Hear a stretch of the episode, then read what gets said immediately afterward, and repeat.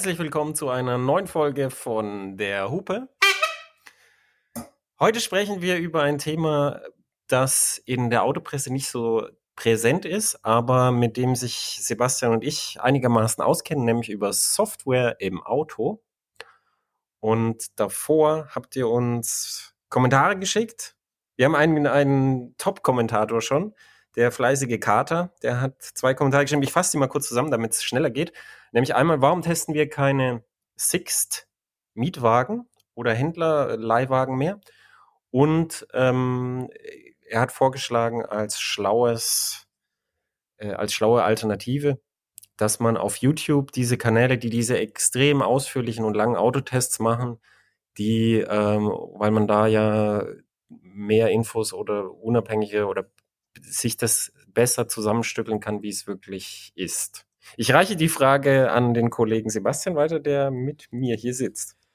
Grüß dich, Clemens. Ähm, du reichst die Frage weiter. Also die Frage bezog sich genau, also warum, warum werden nicht mehr Autos von, von Six und Co. Äh, getestet? Ehrlich gesagt, ich kann jetzt keine so super konkrete Antwort darauf geben, also außer dass es natürlich ganz viele sicherlich auch wirtschaftliche Gründe gibt in erster Linie für Automedien. Ich kann, ähm, ich denn, kann eine Antwort geben. Vielleicht ähm, hätte, hätte es dir an mich weiterreichen sollen. Ich, ich lass, lass mich mal kurz erzählen und dann darfst du deine Antwort erkennen. Wahrscheinlich, vielleicht kommen wir ja sogar noch auf denselben Punkt raus. Also der erste Punkt, mit dem ich kurz anfangen wollte, war wie gesagt das Wirtschaftliche. Ich glaube, für die Automagazine und ähm, für freie Journalisten und sowas ist es halt relativ schwierig, da immer Fahrzeuge von Sixt zu buchen. Das kostet ja natürlich auch ein paar Euro. Und der anderer Aspekt ist natürlich die Ausstattung von Sixt Testwagen. Ja, das wollte ähm, ich auch Beziehungsweise von Six, Sixt Mietwagen. Ähm, die sind halt oft relativ nackig oder es fehlen halt einige Funktionen. Ja, das vor allem, du kriegst ja nie das Auto, das du bestellst. Äh, genau, du? stimmt. Und das natürlich noch dazu. So, ich teste jetzt den neuen Dreier. Oh, wollen Sie eine S-Klasse fahren? Ich habe sie hochgestuft. Nein.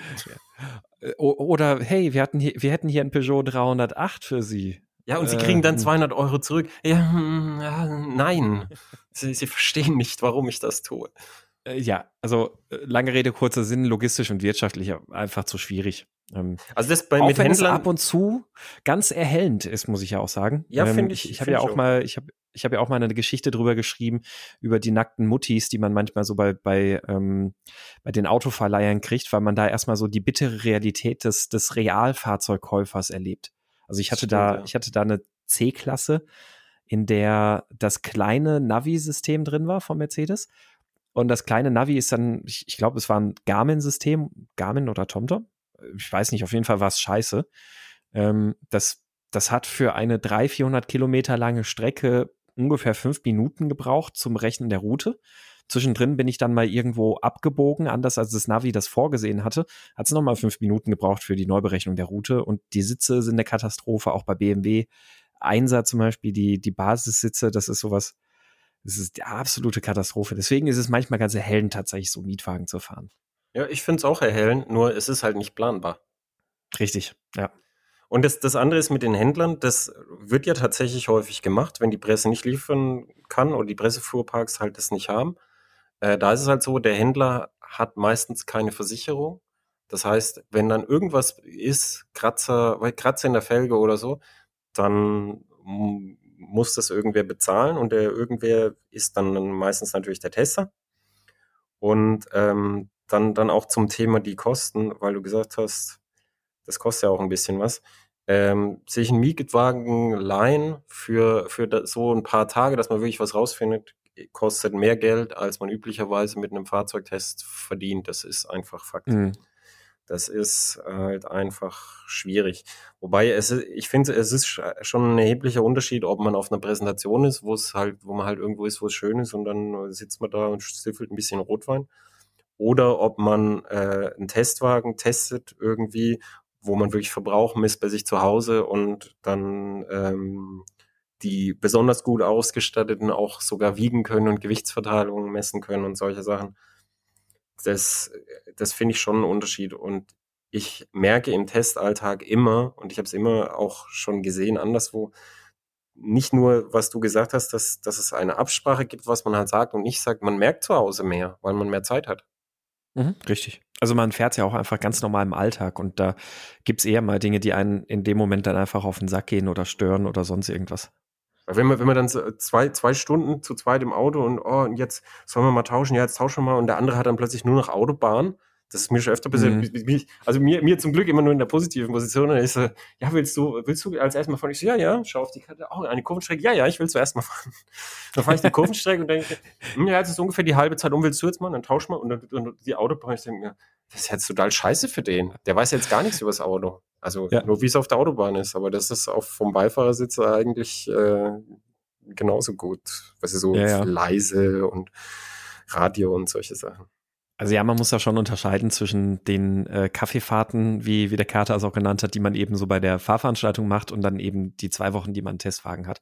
Also die zwei Wochen mit dem Testwagen, da kann man schon viel, viel erfahren. Das, das ist schon wichtig, dass man die Autos auch so in dem Kontext fahren kann.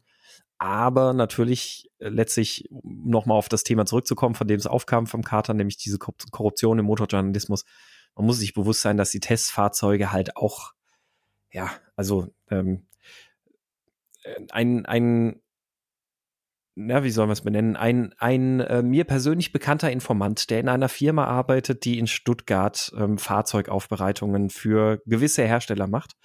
Ähm, der, ähm, der hat beispielsweise auch mal erzählt, was da so teilweise an Unmengen an Dämmmaterial in den Fahrzeugen zusätzlich drinsteckt gegenüber den ganz normalen Serienfahrzeugen. Also da das, äh, wie du sagst, auf der Waage sieht man das manchmal. Wenn man die Autos auf den Prüfstand bringen würde, sieht man das auch manchmal. Außer die Hersteller haben eine Prüfstandserkennung. Also so ganz in der Serie sind die Fahrzeuge auch oftmals nicht. Echt Skandal. Skandal. Also bei, also bei, bei ich weiß, beim Motorrad ähm, ist es so, dass, dass die, dass die, die Pressefuhrparks, dass sie halt gucken, dass die Fahrzeuge halt gut funktionieren. So, also da, ich kann mich erinnern, bei Cover hat die Werkstatt gesagt, wenn das aus Japan kommt, das, das Motorrad, dann, dann guckt er sich alles an, ob das top funktioniert. Also zum Beispiel die, die, der Luftfüllstand beim Gabelöl, dass das alles wirklich so ist, wie es sein soll. Und guckt mhm. wirklich, dass die optimal funktionieren. Da finde ich, spricht aber auch nichts dagegen, weil sonst hast du immer, ah ja, das ist bei anderen nicht so und so weiter, sondern das soll top funktionieren. Und da habe ich sogar das genau. gegenteilige Beispiel.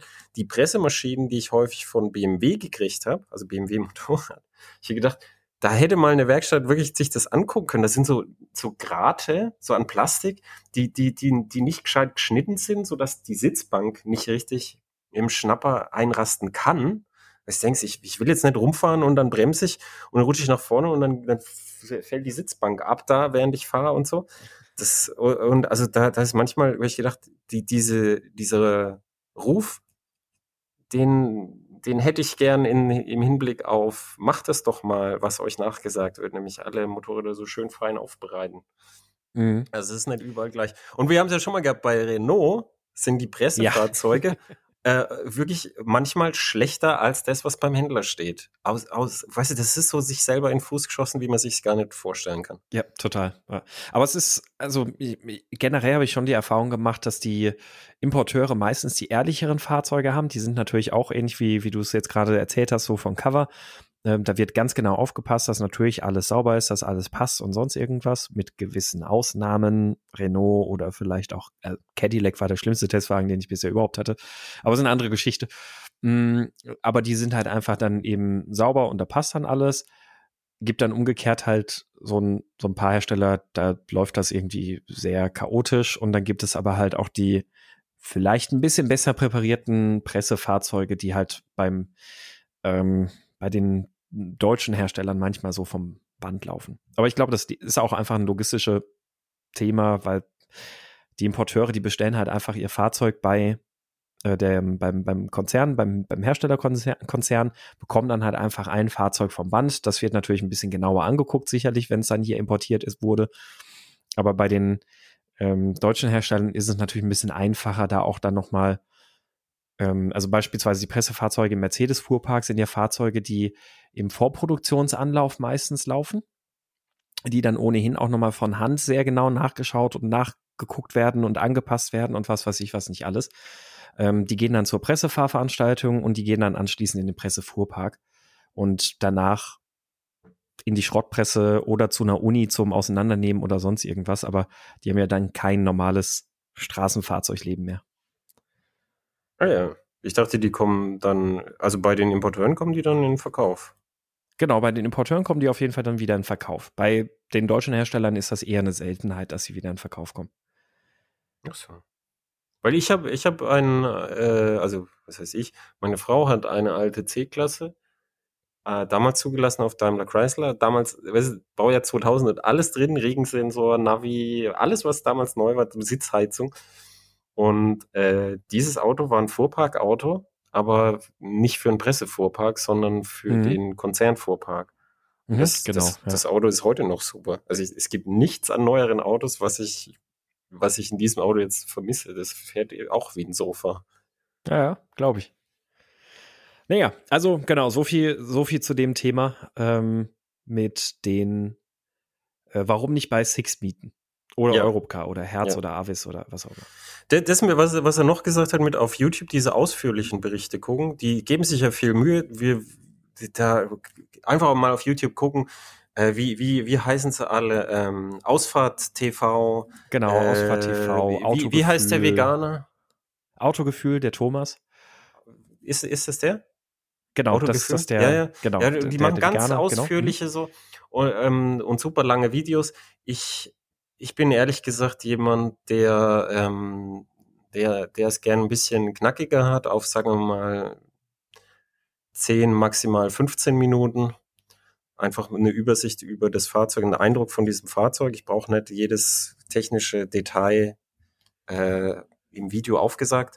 Aber diese Videos haben ihre ganz eigene Zielkundschaft und vielleicht kann man sich da wirklich rausfinden, wie es ist. Ähm, Sie unterliegen aber genau derselben Kritik natürlich. Mhm. Die, diese Leute unterliegen natürlich genau denselben Zwängen und eher noch mehr Zwängen, weil sie, weil sie ja häufig davon abhängig sind, dass sie noch Produktionskosten beikriegen. Das heißt, dass sie noch vom Hersteller Geld kriegen, damit sie überhaupt das Video machen. Mhm. Ja. Und auf der anderen Seite kann man dann auf jeden Fall, können wir noch ergänzen, was der Kater auch noch gesagt hat in seinem Sprachkommentar. Er differenziert für sich dann halt relativ stark oder versucht zu differenzieren, so gut das immer von außen möglich ist. Wer ist halt jetzt jemand, der sich wirklich mit dem Auto befasst und es wirklich halt vorstellt und vielleicht auch mal Kritik nennt? Und wer ist halt ein Feelgood-Influencer, der, der halt einfach zu jedem schlechten Spiel gute Miene machen würde, ähm, weil, weil es halt entsprechend bezahlt ist oder sonst irgendwas. Wollen wir den äh, Kommentar vom Richie einspielen? Ich fand den sehr nett. Genau, wir hören uns mal den Kommentar vom Richie an, den er uns zu unseren Scheitergeschichten ähm, zugeschickt hat. Da sprecht ihr ein altbekanntes Thema an. Das war das Erste, was ich bei meinen ersten Renntrainings gelernt hatte. Lass den letzten Turn aus.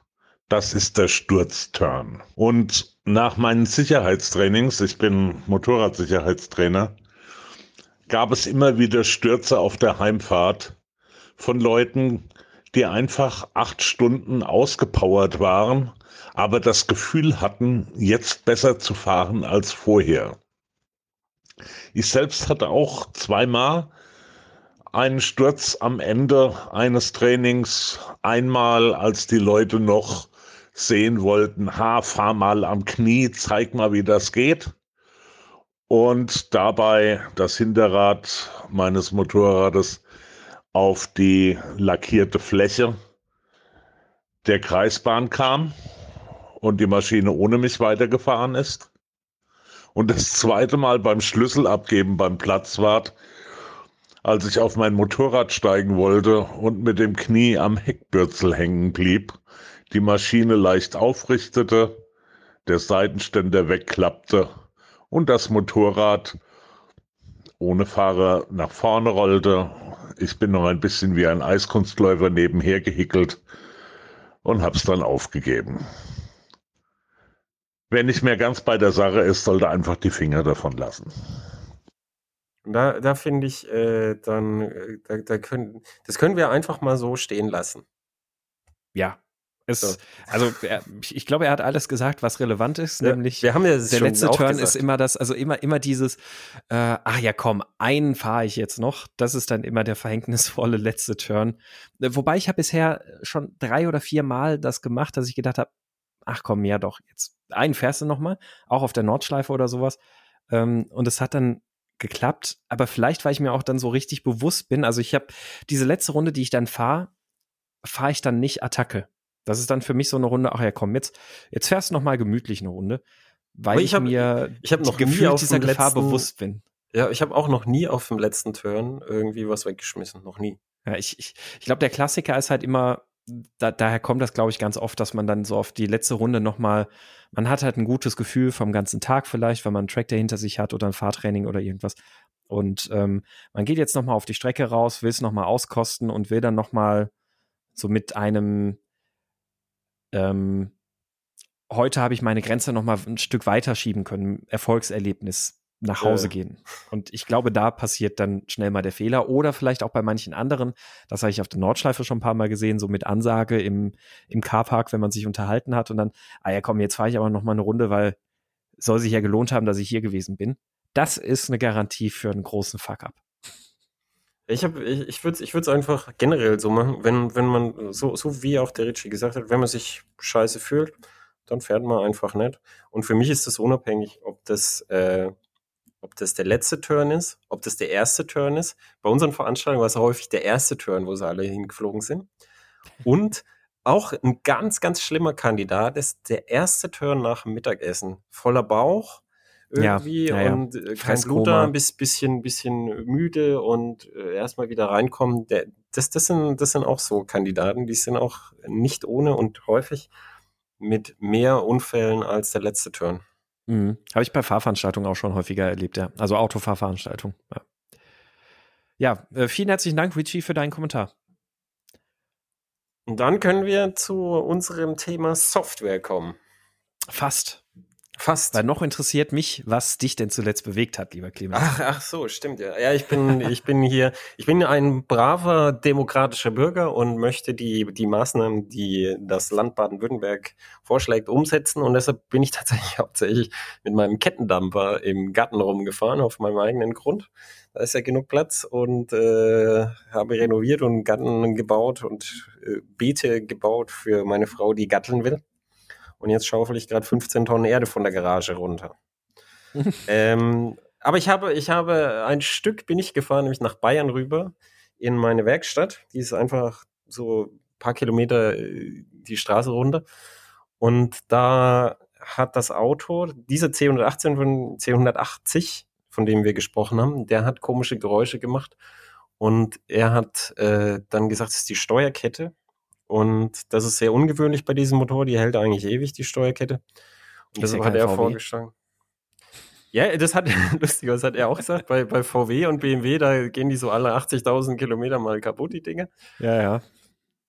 Und bei dem Motor kennt er das nicht. Und er hat aber gesagt, das Auto ist jetzt schon so alt, dass er vorschlagen würde, er, er lässt jetzt von oben, äh, lässt er, zieht, zieht er von oben eine neue Kette rein, äh, die er dann vernietet ähm, und lässt die Spanner und, und die, ähm, die, die ganzen anderen Teile, lässt er so und äh, sagt, weil einfach der Aufwand, eine neue Steuerkette zu machen, ist halt bei über 1000 Euro und für, für die wahrscheinlich drei Jahre, die das Auto noch gefahren werden kann, sinnvoll lohnt sich das dann nicht. Das fand ich ganz interessant. Hm. Kosteneffizienter Ansatz. Also Ja. das, also das Problem ist also in so dem. Fall, dass ich Okay. Das heißt also, das Problem bei deinem war jetzt, dass sich die Kette gelenkt hat. Also nicht irgendwie Kettenspanner oder sowas da Probleme macht, sondern die Kette sich einfach gelenkt hat mit der Zeit. Genau, die Kette hat sich gelenkt und die einzelnen Glieder, äh, also mehrere einzelne Glieder waren schwergängig. Und dann, dann war es Ah, halt so, okay. dass, Mhm. dass, dass dann halt, ähm, dass dann halt auf, auf den Rollen manchmal, die, so wie, wie du es ja auch manchmal bei der Motorradkette siehst, wo die Glieder schwergängig sind, dass sich dann halt so ein aufgestelltes Glied dann, dann immer so bildet. Und dann an einer Stelle, wenn es vorbeikommt, Mhm. macht das halt so ein Umlaufgeräusch. Mhm. Und äh, das, das hat tatsächlich die, die Geräusche gemacht. Also wahrscheinlich das Geräusch ist, wenn dieses, dieses nicht, dieses zäh sich bewegende Glied, wahrscheinlich, wenn es am Spanner vorbeikommt oder so. Mhm. Okay, ja. Das bin, bin ich mal gespannt, was jetzt andere dazu sagen. Aus, Ja, ich auch. Aus, aus, aus Sicht der Rahmenbedingungen finde ich das eigentlich einen sinnvollen Ansatz. Also, Äh, ich auch, ich, ich möchte, du ich sagst, möchte dazu sagen, es ist, es ist uns vollkommen bewusst, dass das eine Kompromisslösung ist. Natürlich sollte man äh, sonst das, das komplette Set mit Spannern und allem tauschen. Es ist Mhm. nur eine, eine Kompromisslösung, wo, wo halt verschiedene Sachen gegeneinander abgewogen werden. Also man hätte ja auch einfach gar nichts machen können beim Geräusch, aber so, äh, so ein Auto will meine Frau nicht fahren und ich mache mich verantwortlich bei uns für die Wartungen im Haus. Sowas will ich auch nicht haben. Ich will frühzeitig Defekten so und dann, dann, dann, dass man so einen Mittelweg findet für, hm, das ist jetzt bei diesem Motor ähm, wahrscheinlich ein gangbarer Weg. Sagt mir gerne, wenn ihr andere Erfahrungen habt. Es ist mir bewusst, dass es ein Kompromiss ist. Hm. Was hat dich denn bewegt? Mich hat äh, bewegt, ähm, Du hast mich gerade auf einen anderen Punkt noch gebracht, ich, äh, aber da, gleich. Äh, genau, also was, was mich bewegt hat, war zuletzt noch kurz bevor, bevor der große Corona-Fuck-up sich in, auch in Deutschland breit gemacht hat, ähm, bin ich Audi RS4 B7 gefahren. Also RS4 B7, das war die Generation von 2005 bis 2009. Und äh, ich war in Finnland bei Nokian zum Reifentest, ah, da haben wir es wieder. Ähm, und äh, mit, dem, mit dem Reifentest an sich war das so, wie, wie wir es auch schon besprochen haben. Ne? Also du fährst einen fremden Reifen auf Bedingungen, die dir nicht besonders bekannt sind, mit einem Auto, das dir nicht besonders bekannt ist und äh, sollst dann was zum Reifen erzählen. Und ich bin heute auch noch mal wieder auf deinen Artikel gestoßen, den du mal vor, weiß ich nicht, ich glaube vier Jahren oder sowas geschrieben hast über einen Reifentest in, keine Ahnung, irgendeinen Motorradreifentest hast du da gemacht. Mein, meinst du, du gesagt hast, fressen und rumfahren? Ja, genau, richtig, der Artikel, wo du gesagt hast, ach, aber ich wollte halt unbedingt mal wieder auf die Rennstrecke und dafür ein paar Zeilen schreiben und Schnittchen fressen, das ist okay. Ähnliches hat mich bewogen, dann nach Finnland zu reisen, weil ich mir gedacht habe, ja, ich habe jetzt gerade Zeit gehabt, ich äh, hatte jetzt gerade kein Projekt irgendwie laufen und äh, ich hatte mal wieder auch durchaus Lust nach Finnland und dafür ein paar Zeilen schreiben über einen Reifen und, ähm, und so. Das, das ist dann okay. und äh, ja, ich Reifentest Nokia Winterreifen. Ist bestimmt ein hervorragender Reifen. Ähm, oder, oder also bestimmt ist er vielleicht Reifen. gut. Bestimmt ist er vielleicht gut, der Reifen, sagen wir es mal so. Und was ich aber da fahren durfte, was ich fahren konnte auf dem Eis, auf dem zugefrorenen See, auf dem Testgelände von Nokia, nämlich der Whitehell heißt wirklich so, in Anlehnung an die grüne Hölle, äh, konnte ich den, diesen RS4B7 fahren. Und das ist ja ähm, die vorletzte Generation vom RS4 mit 420 PS V8 Sauger. Also der Motor, der auch eine Generation später noch im RS4 und RS5 verbaut war. Ähm, Allradantrieb mit hecklastiger Allradverteilung. Ich glaube, 66 Prozent hinten oder 67 Prozent hinten. Äh, also im Gegensatz zu den neueren Modellen, wo ja dann auch immer das noch wieder ein anderes Allradsystem ist. Ähm, und ich fand das immer schon ein sehr sympathisches Auto. Ich habe mir vor zwei, drei Jahren immer schon wieder mal so gedacht, ach ja, eigentlich so ein RS4 B7 wäre eigentlich was Cooles, um sich so hinzustellen. Die sind nicht so wahnsinnig teuer, 20, 30.000 Euro kriegt man da schon also da geht es, sagen wir mal, los. Dann hast du halt einen schönen Sauger, der jetzt nicht der beileibe beste Motor ist, der definitiv kein besonders starker Motor ist. Die 420 PS davon waren die meisten serienmäßig weit entfernt. Also meistens haben die sich eher so bei 380 irgendwo eingependelt. Ähm, aber es ist ein akustisch sehr schöner Motor. Es ist ja Wollte eher so dieser sagen, Hochdrehzahl V8. Ja, ja. Ähm, aber also der, ist, der hat so ein bisschen Nesca-Feeling irgendwie. Aber es ist auch ein Crossplane-Motor, gell? Das ist kein Crossplane-Motor. Ich bin mir. Doch, ist, ist das ein Cross? Das ist, ist ein Crossplane-Motor, aber einer, der schneller dreht. Und das ist diese Kombination, weil viele hochdrehende V8 bei Ferrari oder so sind ja Flatplane V8. Äh, ach so, ach so, ja, ja, genau. Moment, ich, ich habe gerade Crossplane und Flatplane verwechselt. Genau, es ist ein Crossplane-Motor. also es definitiv ein, richtig. Und, ja. und die, diese, diese, diese Mischung aus Crossplane und hohe Drehzahl, die, die macht diesen Motor halt so akustisch so interessant, finde ich. Genau, ja. Also gerade gerade so ab 5.000, 6.000, dann wenn die Airbox da auch noch so ein bisschen mit am Wummern ist und so, klingt halt super. Noch dazu ist er eben Müssen wir erklären, was, was, was Crossplane und Flatplane ist oder wissen das unsere Hörer? Wir können das erklären, oder? Wenn man die Kurbelwelle nimmt an einem Ende und sie nach unten hängen lässt und dann von oben entlang guckt, dann ist eine Crossplane-Kurbelwelle kreuzförmig, deshalb heißt sie Crossplane, also zwei Ebenen kreuzen sich und die Flatplane-Kurbelwelle ist dann einfach äh, nur, hat nur ihre eigene Pleite, also es ist quasi flach. Also zum Beispiel der Standard Vierzylinder-Motor mit, äh, mit Standard-Kurbelwelle und Standard-Zündwinkel hat, äh, hat eine, eine Flatplane-Kurbelwelle und das gibt es auch für V8-Motoren, das sind aber die, Höhe, die Hochdrehzahlen. Und für diese ganz schmuven Blubbermotoren hat, glaube ich, die Firma Cadillac war es, glaube ich, diesen Crossplane erfunden und das war eigentlich dazu gedacht, dass du so, blub, blub, blub, so was, dass du ganz schmuf im unteren Drehzahlbereich ähm, so, so, so, so ganz gediegen und sämig fahren kannst. Und ja. diese, die, diese, diese, diese Kurbelwelle dann wieder auf eine hohe Drehzahl gebracht, führt zu sehr interessanten Effekten. Übrigens auch bei Yamaha M1 wo sie einen reinen Vierzylinder mit einer Crossplane-Kurbelwelle ähm, anbieten im Motorradbereich. Ja, was, was den Motor auch zu einem der bestklingenden Motoren überhaupt macht, finde ich. Ähm, genau, das, das Flatplane ist halt 180 Grad. Ähm, das heißt also, der, der erste Hubzapfen geht in die eine Richtung, der nächste Zug, Hubzapfen ist genau 180 Grad versetzt.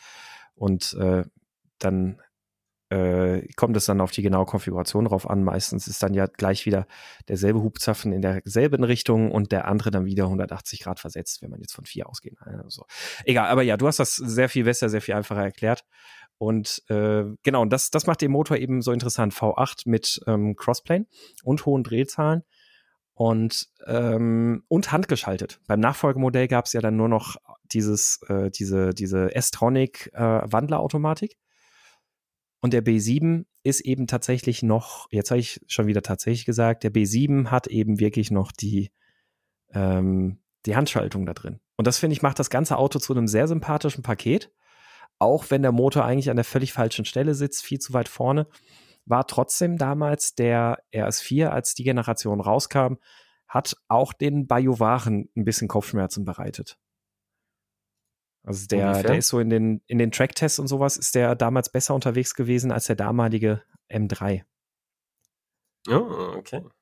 Also ich finde es auch, ich finde auch ein tolles Auto. Es ist, ist, ist tatsächlich so ein bisschen so ein Nasenbär, aber dieser Motor ist toll und dann, dann diese, also die, diese RS-Audis sind halt für mich auch so, weißt du, so, wenn du richtig weit reisen willst auf der Autobahn und dann, wenn du so eine Autobahn wie die A71, wenn du wirklich halt schnell Autobahn fahren willst, Kennst du noch hm. die, die Spielserie Autobahnraser? Klar. also, ich habe sie ehrlich gesagt nie gespielt, aber ich habe mir immer gedacht, hier RS4 Autobahnraser, dann stelle ich mich aufs Gas und äh, A81 nach Erfurt und da bremse ich zweimal für die Blitzer in den Tunnel und ansonsten bleibe ich auf dem Gas stehen. Ja, genau. Ähm, Autobahnraser war übrigens Kackspiele. also ich habe nur einen Teil gespielt. Ja gut, dass ich sie ähm, nicht gespielt sie, sie, waren, sie waren sehr schlecht.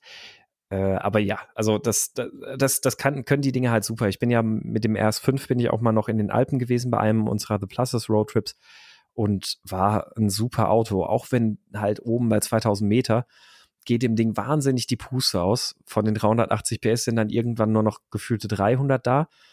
Das Ganze kombiniert mit dem großen Gewicht von dem RS5 Cabrio, was ich damals hatte, ist fahrdynamisch jetzt nicht die Offenbarung, aber es ist trotzdem ein sehr schöner emotionaler Motor und ähm, ein cooles Paket einfach. Und wie gesagt, dem E46 hat er damals echt die lange Nase gezeigt. Interessant, okay. Ja, also kann ich, kann ich als Gebraucht-Tipp, ähm, kann, man, kann man sich mal mit beschäftigen, aber ich glaube, wenn ich mich noch recht entsinne, die haben gerne Probleme, insbesondere mit den Achsen und dem Getriebe. Ähm, das, das waren, glaube ich, so ein paar Krankheiten, die mich irgendwie dann wieder von diesem Gedanken abgebracht hatten. Hast du den, äh, den, den Typen getroffen von Motor Talk? Der hatte einen. Der hat aus, aus all diesen Gründen, der hat sich eingekauft. Ich weiß aber nicht, ob es der B7 war oder ob es äh, ob's, äh, ein älteres Auto war. Nee, weiß ich nicht. Nee. Ja. Der war auch sehr zufrieden. Ja. Weil das Auto Tja. kann halt alles, weißt du, das, das ist so ein bisschen was fürs Herz. Dann, dann kannst, kannst du hinten äh, im, im Kombi halt was reinschmeißen. Äh, mhm. Dann kannst du Autobahn fahren, dann es ist ja die ganz normale Autobasis plus, dass du halt das, äh, das RS-Zeug hast. Ich, ja. Also ich, ich finde, ich finde diese, diese Art Auto finde ich eigentlich ganz gut. Und ich fände den halt super cool als Track-Tool. Also wirklich den, den einfach nehmen und komplett leer reißen und dann hier auf die Nordschleife bringen. Das wäre, es wäre halt auch was anderes. Das sieht man hier sehr selten. E46 ist ja noch ganz, ganz viele hier unterwegs, aber von dem ähm, B7, RS4, gibt es so gut wie keine. Also ich kenne zumindest keine, die als Track-Tool bewegt werden. Nee, weil die sind ja auch nicht so, so banausig wie du. Weil das Schöne ist auch, dass das Auto alles kann. Wenn du alles rausreißt und ah. ein Track-Tool baust, dann kannst du nicht mehr alles. Dann kannst du ah. nur noch eins. Ja, es muss ja, nur aber, aber das kann es besser dann. genau, das kann es dann besser. Because Race Car. So ist es. Ja, aber genau, das, das, das fand ich sehr schön, den dort bewegen zu dürfen, auf, auf dem Eis rumzuprügeln. Ähm, ich bin in einerseits gefahren und dann hatte ich noch die Gelegenheit, bei einem finnischen Rennfahrer mitzufahren. Wie immer ein finnischer Rennfahrer. Niemand kennt ihn, ist ein Youngster, der noch keine großen internationalen Rallyes fährt, ist aber schon ein, eine, ein Gott hinterm Lenkrad. Also ähm, Fahrzeugbeherrschung, alter Schwede. Äh, ja, aber gut, wenn man, wenn man das halt lernt, schon mit sechs dann über die finnischen Waldpisten ballert, weil man mit irgendwelchen Rallycross-Rennen und sowas schon mitfährt, kann man machen. gelobtes Land. Ja. Also für Rallye ist, ist Finnland gelobtes Land, würde ich sagen. Ja, mit, auf, auf jeden Fall. Also es, es äh, finde ich übrigens eine der besten ähm, Top Gear na, nicht komplett Folgen, aber, aber Teilfolgen. Und zwar ist James May mit Mika Häkkinen in Finnland gewesen, hat sich von Mika Häkkinen bisschen ins Autofahren nochmal zeigen lassen und ist dann ein solches Rallycross-Rennen mitgefahren, wo eben, weiß ich nicht, irgendwie die, die Oma aus dem Nachbardorf und dann ja, die ja. 16-jährige Tochter und sowas halt mitfährt und sowas. Fand ich eine hervorragend schöne Folge. Ja, ich habe ich hab danach verzweifelt versucht, bei uns in Deutschland irgendwo so ein Stoppelrennen aufzunehmen, Stoppelackerrennen. Die gab es ja. früher ähm, noch, wo, wo, weißt du, Bauer hat abgeerntet und dann hat er auf seinem Stoppelacker gesagt, jetzt machen wir hier gibt's, so. Gibt's immer noch ganz selten. Ist aber echt selten geworden. Mhm. Ich glaube, im, im, im Osten habe ich, hab ich gehört, im, im fernen deutschen Osten gibt's gibt's wohl noch genau, ein paar. Genau, im, im, Osten und auch in Nordrhein-Westfalen, irgendwo so Richtung holländische Grenze, da gibt's das irgendwie noch vereinzelt. Also, da, da wollte ich nämlich gerne mal mitfahren, aber ich habe leider keinen keinen äh, gefunden. Also zumindest keinen irgendwie, der einigermaßen erreichbar gewesen wäre. Es gibt in Österreich gibt es ein, ein 24-Stunden-Stoppelrennen.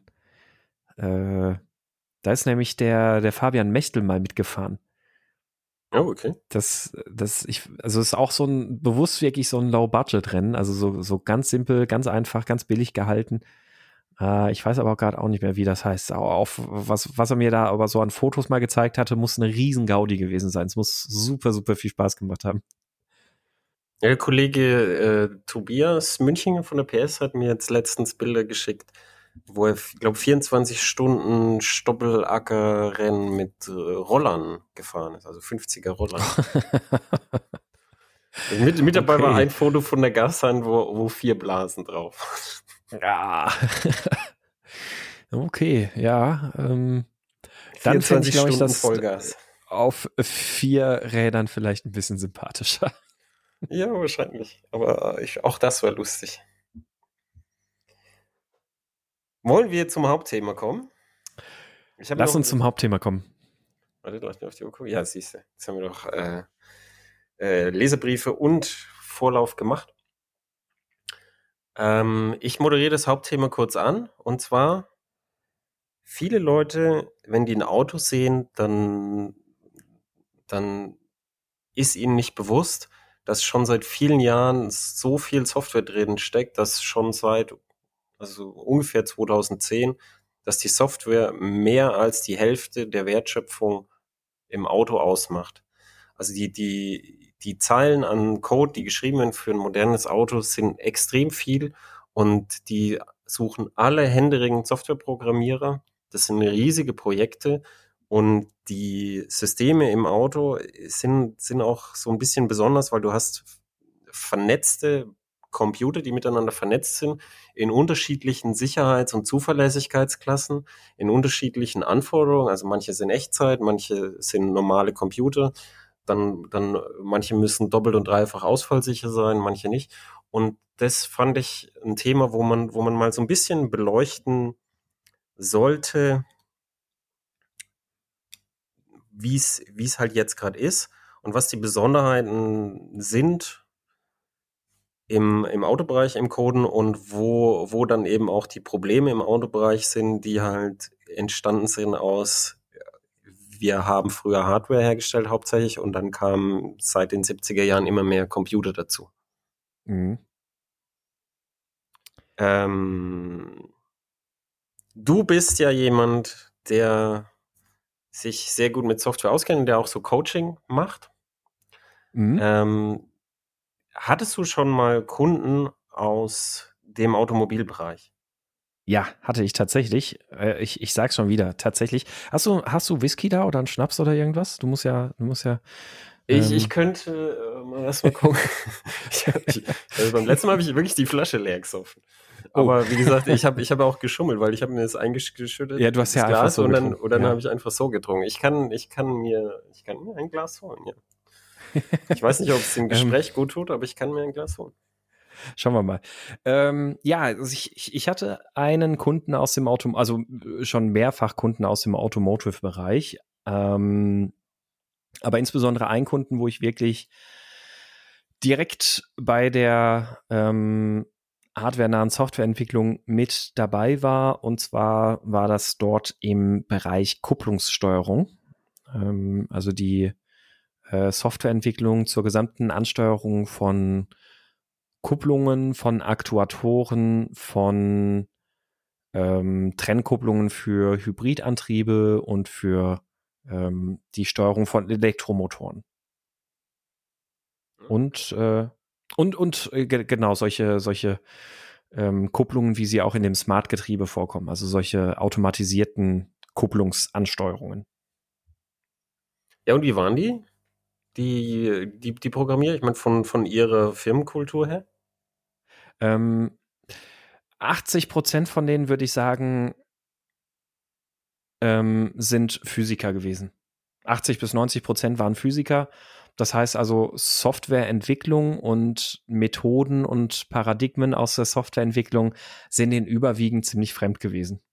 Das heißt Physiker, die, die sich dann nebenher das Programmieren angeeignet haben. Gen genau, richtig. Also, also richtige Programmierung ist dort auch eher ein bisschen weniger der Fall gewesen. Also es ist natürlich schon Programmierung, also C-Entwicklung vor allem in erster Linie. Ähm, aber es war in, in der Regel ist das für die nur Mittel zum Zweck, weil sie in erster Linie vor allem thermische Modelle und sowas alles ähm, entwickeln, erarbeiten, implementieren, teilweise in solcher spezielle Modellierungssoftware äh, abbilden, aus der dann Code generiert wird oder wo sie dann so ein bisschen ich, möch, ich möchte das jetzt nicht abwertend sagen, hemdsärmlich selbst ein bisschen C-Code schreiben. Aber richtige Softwareentwicklung ist dort wenig gewesen, obwohl es eigentlich an vielen Stellen gut getan hätte, mehr über Softwareentwicklung zu wissen. das, das ist tatsächlich auch mein Eindruck, dass es ein kulturelles Problem, das einfach gewachsen ist. Es sind häufig Hardware-Ingenieure oder in deinem Fall jetzt Physiker, die sich das als zusätzliche Fertigkeit angeeignet haben und die die, die das ja nicht irgendwie schlecht gemacht haben, aber die, die damit halt dann, dann so wichtige Sachen, die sich nicht umsonst als Best Practices durchgesetzt haben in der Softwareentwicklung, einfach schlicht und ergreifend nicht kennen. Also du, du, als ich mir das erste Mal, als ich das erste Mal was über Autosicherheit geschrieben habe, ging es über die Sicherheit auf dem CAN-Bus. Und du siehst halt in der Dokumentation, das sind die Sicherheitsmechanismen, die wir anbieten auf dem CAN-Bus. Also in der ersten Spezifikation von Cannes ist aus heutiger Sicht lächerlich, wirklich die Sicherheits.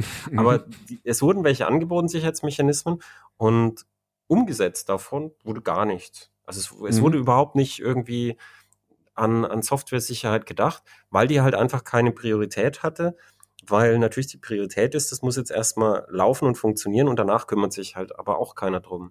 Und diese, ja. die, dieses, was ich damals festgestellt habe, habe ich halt dann über die, über die Zeit immer wieder festgestellt, nämlich, dass, äh, dass, dass dann, wenn ich über, über so ein Heck schreibe beim Auto, dann merkst du, da sind Sicherheitsmechanismen im, drin und die, die, die sind vorgesehen und man hätte die wählen können, aber das wird so mit dem Arsch dann, weißt du, wird so, ah ja, ah ja, hier müssen wir, also zum Beispiel bei äh, Schließsystemen dann, also mhm. Schlüsselhacks, da wird, da wird dann zum Beispiel mit dem Arsch das dann wieder so eingerissen, was man gerade aufgebaut hat. Hm. Also, also ein gutes, das, das, das ist ja auch so ein gutes Beispiel für ähm, vor, vor wenigen Jahren, das ist vielleicht sechs Jahre gewesen sein, vielleicht auch sieben Jahre, weiß ich nicht. Ich glaube, das war im FCA-Konzern, Fiat Chrysler. Da gab es doch eine, eine Lücke, dass du über ein, ich glaube, über Bluetooth über eine manipulierte Musikdatei, über einen manipulierten Musikstream das Auto ausschalten konntest oder zum Beispiel das Bremssystem aktivieren konntest. Also ja, es gab, es gab bei, auf den CAN-Bus hattest. Ne? Bei Fiat Chrysler gab es im, im Jeep Wrangler genau, richtig. sogar, dass du, genau, nee, ja. das, das war sogar über die Mobilfunkschnittstelle. Also du kannst wirklich von ferne konntest ah, du so das, okay. konntest du bis auf den äh, CAN-Bus kommen und du konntest dort äh, äh, Bremsen betätigen. Okay, dann war es sogar komplett aus der Ferne. Ich, ich hatte das in Erinnerung, dass es über, über Bluetooth war, die Lücke. Und bei Es- Nissan gab es ja auch es- mal so eine Lücke ja, es mit, mit modifizierten Bluetooth, ja. MP3-Dateien, ähm, die, die genauso auch komplett bis auf den CAN-Bus irgendwie durchgeschlagen haben und alles. Wo, Es, es, gab sogar mal, es gab sogar mal, glaube ich, den, den Versuch, ich weiß nicht, was daraus geworden ist, über die drahtlose Verbindung von den Reifendruck äh, die ja im, in der Felge verschraubt sind und drahtlos kommunizieren, über diese Verbindung, weil die auch sehr schlecht gesichert ist, reinzukommen, gab es auch Versuche. Und ich habe mich äh, irgendwann mal drüber witzig gemacht, dann habe ich irgendwann mal gelesen, dass es jemand gerade ausprobiert und es tatsächlich so reingeschafft hat. Da hab ich gedacht, oh, jetzt kann ich den Witz nicht mehr machen. das Problem ist halt aber auch, dass, ähm, also äh, ja, so um, um, nochmal zu, zu deinem, deinem Einstiegspunkt zurückzukommen, ich, ich glaube, viel, vieles hat in der Softwareentwicklung, also wenn, wenn wir jetzt gerade über die Sicherheitsprobleme reden bei den Autoherstellern, dann hat vieles damit zu tun, dass, dass, dass sich Leute damit beschäftigt haben oder damit, damit arbeiten mussten, sage ich jetzt mal, die, ähm, die außerhalb ihrer Kompetenzen arbeiten mussten. Also da es, ne, also es es sind ja, es sind ja eben schon aus, aus his- historisch gewachsen, es sind halt eben Hardwareentwickler gewesen. Hardwareentwickler oder, oder halt, wie in meinem Fall da eben Physiker und alles, die dort Hab Software implementiert haben und dann halt auf einmal plötzlich mit Themen konfrontiert wurden wie Vernetzung, ähm, IT-Sicherheit oder auch ein ganz tolles Beispiel User Interface Design. Ja, ja. Ähm, ne, also wo, wo die Dinge plötzlich Dinge tun sollten und die Hersteller haben das auch nicht verstanden. Die haben nicht, nicht kapiert, dass sie dafür spezielle Kompetenzen einkaufen brauchen. Die haben einfach gesagt, ja, was soll das? Also so, so ein bisschen abschätzig, wie halt gerne über die IT-Abteilung geredet wurde. Was soll das? Wir haben doch hier ITler, das sind doch Informatiker oder sowas. Ähm, die müssen das auch können. Habe ich dir das mal erzählt? Ich habe im Praktikum mal bei einer Firma gearbeitet. Wir haben Schließsysteme, diese Transponder-Schließsysteme, die heute in jedem Hotel drin sind, die haben wir entwickelt. Und Mhm. ähm, Hast, da hast du mal was erzählt, ja. ja, ja, ich habe es dir mal erzählt. Ich erzähle es jetzt für die Zuhörer auch Ja, nochmal. bitte. Und zwar war da die, die Chefprogrammiererin, die ähm, das Datenbanksystem mit dem User Interface programmiert. Also die, die, die Treiberkommunikation äh, mit dem Transponder, die waren in C, also an dem Treiber habe ich auch einmal was dran gemacht. Ähm, dann die, der Transponder selber, der hatte eine Entwicklungsumgebung in Forth und der, weißt du, die, die hatten 256 Byte Arbeitsspeicher nur und so, ganz kleine Transponder. Und, äh, und die, die Suite für Windows war das, die mit, mit dem User Interface und der Datenbank, wo du deinen Schlüssel und deine Kunden und so drin hattest, die war in Visual Basic geschrieben. Ähm, Visual Basic hat, hatte schon damals keinen so guten Ruf, ähm, war aber, weißt du, man konnte damit schon, schon Anwendungen entwickeln, das ging schon. Und das haben auch viele gemacht und äh, sie, sie hat es eben auch gemacht. Aber wir haben dann, sie hatte dann Burnout und dann mussten wir ihren Code verstehen und es war echt nicht möglich, diesen Code in, in vertretbarer Zeit zu verstehen. Wir haben ihren Code, wir haben komplett alles entkernt, was sie gemacht hat, haben die, die User Interface, die sie gemacht hat, gelassen und haben alles entkernt und haben alles neu gemacht. Das, Mhm. war, das war nicht zu verstehen. Und zwar war sie nämlich, sie hat sich das selber beigebracht. Und zum Beispiel, es gibt ja in Windows Events. Also wenn irgendwas passiert, dann Mhm. wirft Windows ein Event und das ist in der Event Queue drin. Und dann kann man auf dieses Event warten und gucken, wenn, je- wenn die Maus zuckt, dann mache ich das, also bewege ich den Mauszeiger. Wenn jemand die Tastatur, wenn jemand auf die Leertaste drückt, dann äh, pausiere ich mein Video so. Solche Events. Und ein Event ist zum Beispiel, das Fenster wird geschlossen.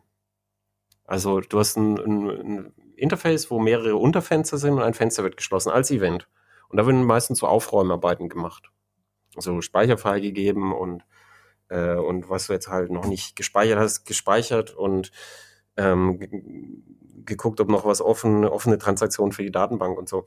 Und die, sie, sie kannte das Eventsystem nicht. Sie hatte auch keinen Begriff von, ähm, von Event, Schlangen, also für Event Queues und so, dass es sowas halt als Konstrukt gibt. Und sie hat dann komplett für sich selber eine, eine Routine geschrieben, an der ich ewig gerätselt habe. Und die war nur dazu da, das nachzubauen, haben wir dann irgendwann festgestellt. Nämlich, wenn jemand auf dieses Fenster zumacht, damit sie dann ihre Aufräumarbeiten machen kann, die sie ja trotzdem machen musste. Und das ja. ist komplett einmal nachgebaut. Und ich habe da ewig gerätselt. Und, und was mit da drin war, die Kommentare im Code waren so, Joppi, Joppi, Joppi, weißt du, so einfach so auf der Tastatur ein bisschen gehaut. So, das war die Doku. mir, das, das ist nicht hilfreich. Und dann, und dann, dann einmal, ich habe mir echt gefragt, was, was, wieso schreibt die solchen Code? Und wie, wie ich es dann erfahren habe, wie es passiert ist, ist, als ich äh, ähm, ich erkläre kurz, was ein Bitset ist. Ich weiß, dass du es weißt, aber vielleicht, es, so ja. wie bei der, beim Crossplane wissen es nicht alle. Ein Bitset ist eine Reihe von, von Bits, also 0-1-Schaltern, wo man halt Zustände gut speichern kann. Dann hat man halt einen Speicherbereich, wo ganz viele Zustände drin sind. Das kann man dann als, als Datenkonstrukt Bitset nennen. Und da, da werden einfach Bits hin und her geschubst für Zustände, die 0-1 haben. Also zum Beispiel, ob eine Lampe an ist oder aus, ist dann in dem Bitset drin und du kannst es jederzeit auslesen und mit logischen Operatoren dann auch verknüpfen mit anderen Bitsets. Und sie hat natürlich sowas auch gebraucht in ihrer Arbeit, aber sie wusste nicht, was ein Bit und ein Byte und so weiter ist. Sondern sie hat mit Visual Basic angefangen. Visual Basic arbeitet hauptsächlich mit Strings, das heißt, sie hat ein Bitset aus einem String was, nachgebaut. Was und da waren da war also Text und da stand dann J und N immer drin und so. Und das dann als Datenstruktur und das, du kannst dir vorstellen, äh, so vom Thema Performance erstens und zweitens so logische Operatoren auf J und N anwenden, es ist halt naja. Ja. Ich, ich, ich, ich, ähm, ich muss aber ein bisschen schmerzhaft aus eigener Erfahrung drüber lachen, weil das auch im, im PHP-Umfeld ist das so, so verbreitet, Bitsets auf die Art und Weise aus Strings irgendwie nachzubasteln. Ähm, weil auch ja, weil im PHP-Umfeld gibt es halt viele, gibt es halt viele Entwickler, die eben nicht, nicht mit den Grundlagen der Softwareentwicklung und, und der Informatik vertraut sind. Das ist, das ist, und, und so, sowas findest du dann halt, glaube ich, auch häufiger im, im, im Autobereich. Man muss jetzt, äh, jetzt zur Verteidigung auch sagen, da sind jetzt ganz viele ähm, neue Programmierer auch dazugekommen. Wie gesagt, die, mhm. die stellen ja ganz viele ein und so. Und die Kultur wandelt sich zum Glück langsam. Aber ja, ein also großes also Problem ist, ist immer noch dieses, dieses zum Thema Sicherheit, ist dieses, ich verstecke das einfach, was ich da gebastelt habe und dann ist es sicher. Und dieses Security through Obscurity, das hat noch nie funktioniert. Das, das ist ja nur die Frage, wann jemand sieht, was du da für, ein, für ein Grustel versteckt genau, hast. Ja. Und es gibt ja lauter sichere Mechanismen, die du stattdessen verwenden kannst. Und das haben die bis heute noch nicht geschluckt. Also das, äh, genau auf den Begriff wollte ich auch noch eingehen, Security by Obscurity. Ähm, das ist, das ist aber auch nicht nur, weil, weil die Entwickler manchmal denken, so wie du sagst, ah, ich verstecke das jetzt und dann findet das niemand, sondern ich habe das selber schon in Besprechungen teilweise mitbekommen durch, durch äh, Projektleiter oder sonst irgendwas, ähm, wo dann gesagt wird, ah, da müssen wir uns noch irgendwas überlegen, wie wir das irgendwie absichern. Und dann sagt ein Projektleiter halt, ja, aber das weiß ja niemand, dass das da ist. und wenn das niemand weiß, dass das da ist, dann muss das ja auch nicht gesichert werden, weil woher sollte das jemand finden, der nicht weiß, dass das da ist? Ähm, der, die, die ignorieren dann immer, dass es, dass es einen ganzen Stamm von Hackern gibt. Ich meine, das ist ja genau das, was ein Hacker macht. Ähm, rauszufinden, was ist denn noch so da, was nicht offensichtlich ist. Und natürlich werden die dann irgendwann immer sowas finden und dann, dann hast du halt den Salat, wenn du da dich drauf verlassen hast, das funktioniert und das ist sicher, weil das findet ja niemand, weiß ja niemand, dass das da ist.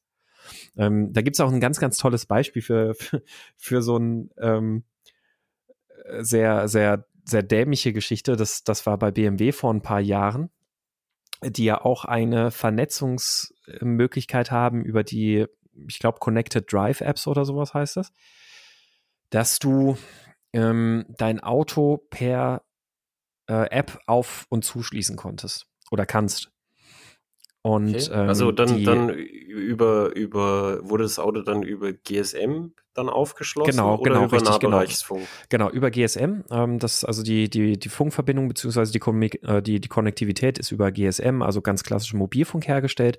Und da werden im Grunde genommen eine Art Service-SMS ausgetauscht. In, in diesen SMS stehen halt irgendwelche ähm, Dinge drin, die das Auto tun soll. Und es antwortet dann wiederum mit, mit einer anderen SMS. Und ähm, BMW hat dann über diese Schnittstelle, äh, wenn du den Befehl gesendet hast, ja, schließ mir mal das Auto auf, dann haben die schon so eine Ecke weiter gedacht. Dann haben die gesagt, okay, du willst, dass ich das Auto aufschließe, dann kennst du das Auto ja auch bestimmt. Dann sag mir doch mal bitte die Fahrgestellnummer von diesem Auto. Ah, übrigens solltest du die Fahrgestellnummer gerade nicht zur Hand haben, hier ist die Fahrgestellnummer. Sie haben das also dann einfach mitgeschickt in ihre Antwort und dann konntest du halt direkt wieder antworten mit der richtigen Fahrgestellnummer und dann war das Auto halt eben offen. Und ähm, auch, auch da Weißt- ist man weißt halt wie einfach das davon ausgegangen, also das, das, da, da ist man halt einfach davon ausgegangen, naja, das ist ja GSM, dass du da jetzt sowas hin und her schicken kannst. Da, da muss man ja dann schon so ein bisschen GSM-Infrastruktur dafür bauen oder, oder simulieren. Du kannst dir aber vorstellen, wie das zustande gekommen ist, genau dieses. Mhm. Ja, du musst jetzt die Fahrgestellnummer schicken. Ja, jetzt, jetzt irgendwie, oh, und wenn, wenn, dann war, dann weiß halt die andere, die, jetzt, jetzt mach mal für jetzt mal rein, dass wir jetzt mal zu testen und dann ist es drin geblieben. Mhm, wahrscheinlich, ja. Also, ähm, ja, es ist, äh, also da, da gibt es natürlich ganz viele Geschichten. Aber es findet auf jeden Fall ein Wandel statt. Also, was, was du sagst, das, da passiert schon was. Also, was ich noch vor ein paar Jahren auch immer einen sehr guten Indikator fand dafür und der, der was, was das sehr symptomatisch beschrieben hat, wie Softwareentwicklung in der ganzen Autoindustrie stattfindet, ähm, ist vor allem beim, beim Stichwort Infotainment-Systeme. Ähm, jetzt in den aktuellen Generationen holt das so allmählich auf. Aber wenn wir jetzt mal noch so fünf, sechs Jahre zurückschauen, welche Info Art von Infotainment-Systemen da zu der Zeit auf dem Markt waren, und auch jetzt ist es eigentlich immer noch so, ah, immer noch nicht da, wo es, wo man State of the Art nennen könnte. Da hatten die ja katastrophale User Interfaces, also User Interfaces, wo ganz viele Aktionen ähm, sehr unlogisch geordnet sind. Also unlogisch meine ich jetzt in der Art, dass äh, um die Aufgabe A zu erledigen, musst du diese drei Schritte durchführen. Um die Aufgabe B zu erledigen, musst du in irgendwelche Untermenüs gehen, obwohl es eigentlich gleichartig zu verstehende Aufgaben sind, die man da machen würde im User Interface. Ähm, das Design des User Interface, also die grafische Darstellung, ähm, aber auch mh, naja, die Funktionalitäten, die so angeboten werden. Da waren ganz, ganz viele sehr, sehr schlechte Sachen dabei, wo man mit nur so ein bisschen Nachdenken als User Interface ähm, aus, aus User Interface Sicht, User Experience Sicht sofort denken würde, boah, was soll das denn? Was aber auch genau aus dem Umstand äh, entstanden ist. Also ich habe mal vor sieben Jahren, glaube ich, war das, bei einer Fahrveranstaltung mit einem äh, Entwickler sprechen können, der der auch beim User Interface mitgearbeitet hat. Ich weiß nicht mehr, ob das damals eine Mercedes-Fahrveranstaltung war oder ob das damals eine ähm, Audi-Fahrveranstaltung war. Ich bin mir nicht mehr sicher. Auf jeden Fall hat der, der Kollege dann halt so ein bisschen, also ich hatte dann so ein paar Fragen zu dem, zu dem Infotainment und dann wurde mir, wurde mir der Entwickler da empfohlen und dann habe ich mich mit dem unterhalten. Und der hat dann halt auch schon durchblicken lassen, so, ja, ich kann da jetzt was zu erzählen, ich habe das mitprogrammiert, aber ähm, also eigentlich ist meine Welt ja eine ganz andere. Eigentlich mache ich ja Hardwareentwicklung.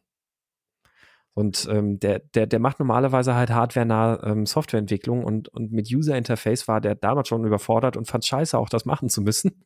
Und ähm, ist auch selber nicht mehr zufrieden gewesen mit dem Ergebnis, ganz einfach.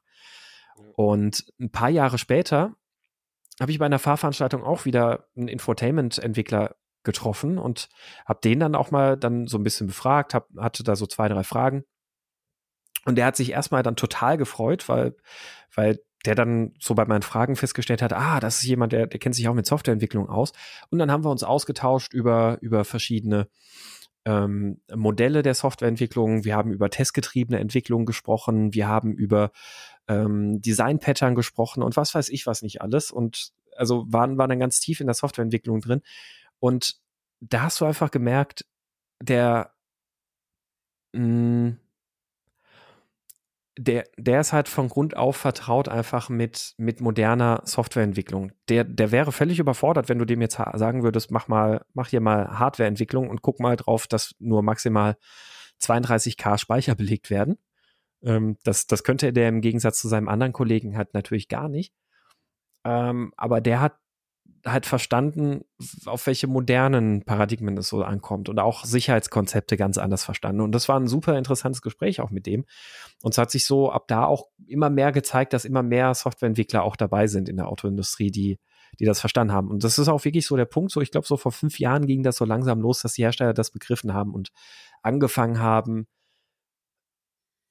dedizierte Softwareentwickler einzustellen, dezidierte Softwareentwickler einzustellen und auch sowas wie User Interface Designer und, und uh, User oder, oder Experience halt, Menschen. Oder anders ne? gesagt, dass es halt eine kritische Masse von denen dann endlich gab, weil die gab es vorher ja auch schon, aber es waren viel zu wenige angesichts der Größe von den Projekten. Und dann irgendwann glaube ich auch, dass vor ein paar Jahren endlich mal so ein bisschen eine kritische Masse von, von den Fachleuten dann mal da war.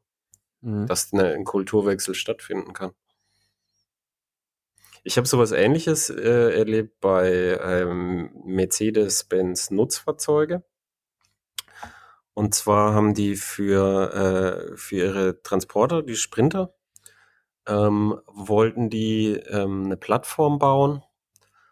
Ähm, und zwar ein, eine, eine Open Source Plattform, also irgendeine Linux-Variante, wo, äh, wo du, wo du eigene Software dafür schreiben kannst und wo es dann auch ein App-Ökosystem gibt, alles Open Source, wo du dann so Sachen hast, wie ähm, zum Beispiel jetzt, du hast in deinem Lieferwagen so Drohnen und die, die willst du äh, darüber steuern, dann, dann hast du ähm, im Lieferwagen so automat, so ein automatisches System, wenn du was reinstellst, dann liest es automatisch die RFID-Tags aus und weiß, was hinten drin ist und wenn du es rausmachst, bucht es die ein und aus und solche Sachen.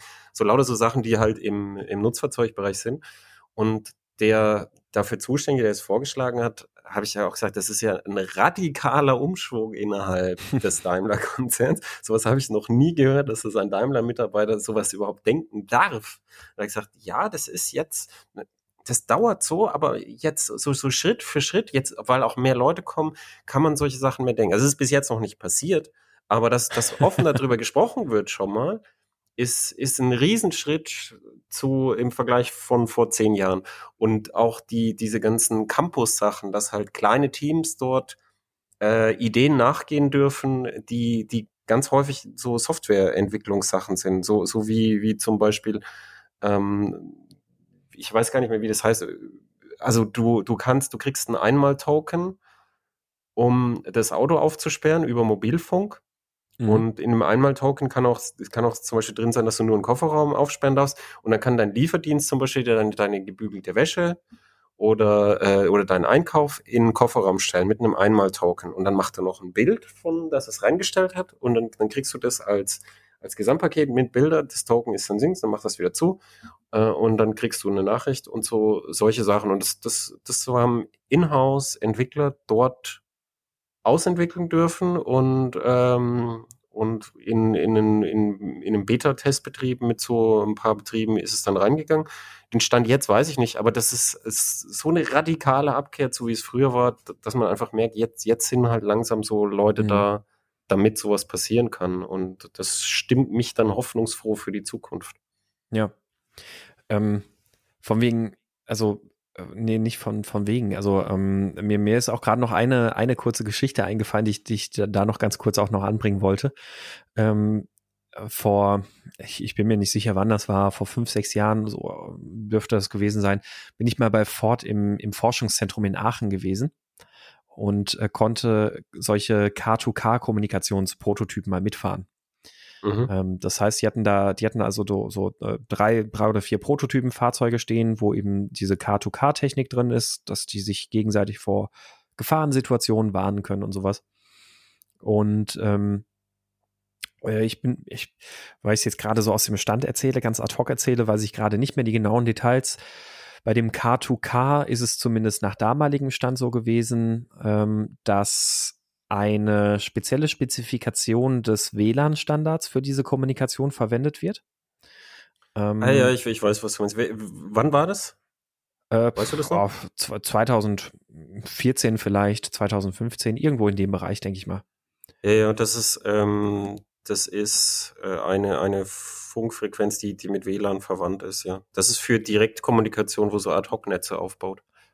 Genau, richtig, ja. Und das ist eben auch, ähm, also es ist auch über den, ähm, ich, ich weiß jetzt gerade nicht, wie die, wie die äh, Standards heißen rund um WLAN-Funk, aber es ist, also ist, ist auf jeden Fall eben ein ähm, äh, grundsätzlich den Standards vom WLAN entsprechend, aber natürlich halt noch mit einer Subspezifikation bezüglich genau Protokolle, Handshake etc.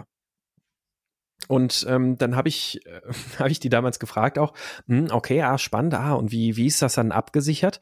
Ähm, dann, dann haben die mich so ganz groß angeguckt, so wie abgesichert, die, die Autos sollen doch alle miteinander reden können. Ich meine, ja, aber also, dass ich jetzt nicht einfach mir so ein Gerät bastel, ins Auto pack und dann irgendwelche Fake-Meldungen da durch die Gegend schicke, ja, das, äh, das, das wäre ja spezielle Hardware, die man dafür bräuchte. Ich meine, ja, was uh, ist ja die, die, die, Unterschiede, die, die Unterschiede im Frequenzband und allem sind ja relativ gering. Also man könnte so einen Funker dafür ja auch, also es gibt ja auch Leute, die sich Router selber bauen. Warum sollte das niemand selber bauen? Ähm, also das, das ist kein Szenario, von dem wir ausgehen, dass sowas vorkommen würde. Das, das, Oder das da, haben sie, auch, äh, da haben sie aber nachgelegt. Genau, also ist, inzwischen ist in, in, den, in den letzten Jahren ist da wirklich was passiert. Ähm, da, da wurde eifrig dran gearbeitet und momentan ist ja immer noch nicht so ganz klar, ob man es jetzt weiter über irgendwelche WLAN-basierten Standards machen will oder ob man es nicht sinnvollerweise einfach über 5G machen würde. Ähm, ja, aber ich, ich, ich finde, ich finde, ich finde, die, die 5G-Leute wollen natürlich ihren Ausbau bezahlt haben. Aber die, ja, die Idee mit den, mit den Ad-Hoc-Netzwerken und das ist, das ist ja nach Entfernung dann sortiert, nach Wichtigkeit sortiert, das ist eigentlich ein ganz schlaues System und das ist halt vor allem komplett äh, unabhängig von der Infrastruktur. Genau. Mhm. Und deshalb finde ich, dass, dass beide Sachen halt, halt eigentlich kombiniert gehören. Dass du, weißt von einem entfernten Umst äh, Unfall erfährst du übers Fernnetz, über das Wide Area Network, und dann und dann lokales Ad-Hoc-Netzwerk über die Sachen, die, die ganz in der Nähe sind, wo du dann auch nämlich das Datennetzwerk für die Fernkommunikation nicht belastest. Mhm, richtig. Also das, ja. das, das, eigentlich spielt, spielt das sehr schön zusammen. Das ist halt so ein bisschen so ein, so ein, so ein, so ein Kultur- und Hardware-Kampf geworden. Die mhm. USA wollten das damals dann standardisieren und, und diesen WLAN-Standard verpflichtend einführen für alle Neuwagen. Das war Obama-Ägide. Und dann kam der Trump und der, der, wenn du mit zum Trump warst, WLAN, also, geh, geh weg, where is the money? Und so, so, das ist seitdem auf Eis und seitdem äh, ist es, ist es so ein bisschen unklar, was sich jetzt, was sich jetzt von den Techniken durchsetzt. Im neuen Golf ist nämlich äh, jetzt, jetzt glaube ich, das, das Bosch-Modul drin, das mit dieser Technik, die du beschrieben hast. Mhm. Ähm, und dann weiß ich nicht, ob sie zusätzlich dann noch ein 5G-Modul haben für die Fernkommunikation, wo sie das dann aufnehmen können und wie der Stand da ist. Also es ist ein bisschen fragmentiert gerade. Das ist, mhm. das ist das andere große Problem in der Autoindustrie. Jeder macht seinen eigenen Scheiß. Ja. Also die, die, die, bis, bis sich Leute mal zusammen an einen Tisch setzen, da muss echt schon jemand kommen und ihnen die Butter vom Brot so richtig wegschlecken vor ihren Augen, dass die, dass die sich mal zusammensetzen und was machen. Jetzt, die Tesla hat von Anfang an das so gemacht, du steckst dein Auto an, es gibt eine Kommunikation über die zwei Kommunikationskabelchen und dann, dann sagt das Auto der, ähm, der Ladestation, welches Auto es ist und dann wird es darüber abgerechnet. Von Anfang an, seit, glaube ich, Model S. Mhm. Und, ähm, und jetzt hier bei uns habe ich, habe ich jetzt mit dem Auto schon, ja, hier diese ISO Schieß mich tot, wie sie heißt, über äh, Plug and Charge, wie es, wie es mit äh, schönem, verständlichen Namen heißt. Ja, wann kommt denn das? Und jetzt in der nächsten Generation. Und da, da sagt er einfach so, nee, keine Chance. Da, das wird noch ewig dauern. Ich denke mir, warum eigentlich? ja. Warum, warum wird es noch ewig dauern? Bis, also bis die sich echt mal mit was einig sind, das dauert ewig. Jeder Fahrzeughersteller, also für die, die es nicht wissen, ich weiß, du weißt es auch, aber wir müssen die, die, die es nicht wissen, jeder Fahrzeughersteller hat seine eigene scheiß Cloud.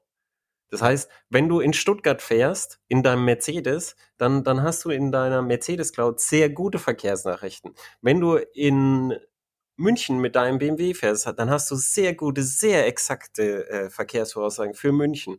Aber wenn du dann rausfährst, dann bist du halt darauf angewiesen, wo die anderen sind. Und jetzt fangen sie langsam an, über hier Maps, was sie ja gekauft haben, dann zusammenzuarbeiten, dass sie mal gemeinsam was machen. Und währenddessen äh, hat, hat ihnen Google schon das Dreiviertels vom Brot weggeschleckt. Ja. Und jetzt, jetzt aber das, ja. Also es, aber es ist, ähm, es ist überhaupt halt erstaunlich, wie, wie sehr immer dieses, wir müssen, wir müssen das selber machen, auch noch überwiegt. Ich glaube, ähm, also über die Gründe kann man da jetzt sicherlich auch spekulieren. Ich glaube, so ein paar Ideen haben wir da beide, wo, wo die Gründe liegen.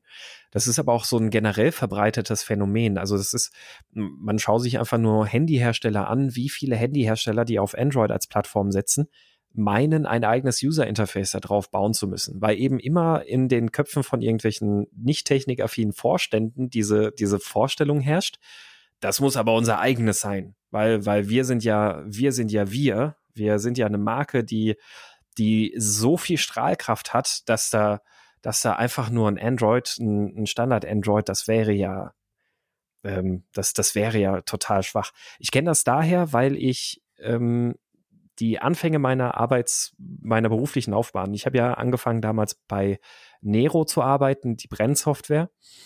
Und ähm, es, es gab Nero Express. Das ist eben so, ein, so eine schnelle, einfache Software gewesen, so ein sehr reduziertes User-Interface. Ähm, eine Software-Variante, die eben bei Brennern und sowas an auch oft mitgeliefert wurde und wie viele Hersteller da der Meinung waren, dass, dass die dieses User-Interface komplett nach eigenen Dünken bauen müssen. Das was ist dadurch teilweise total grottig geworden. Es ist richtig scheiße Brennerhersteller dann, geworden. Genau, die Brennerhersteller, weil sie aber halt eben felsenfest davon überzeugt waren, dass das ist, was, was richtig ist und was der Kunde will, weil man einerseits damit natürlich die Strahlkraft der Marke nach außen trägt, da sich präsentieren kann als, ja, ja, aber das sind ja auch wir hier, was weiß ich was, Toshiba oder sonst was.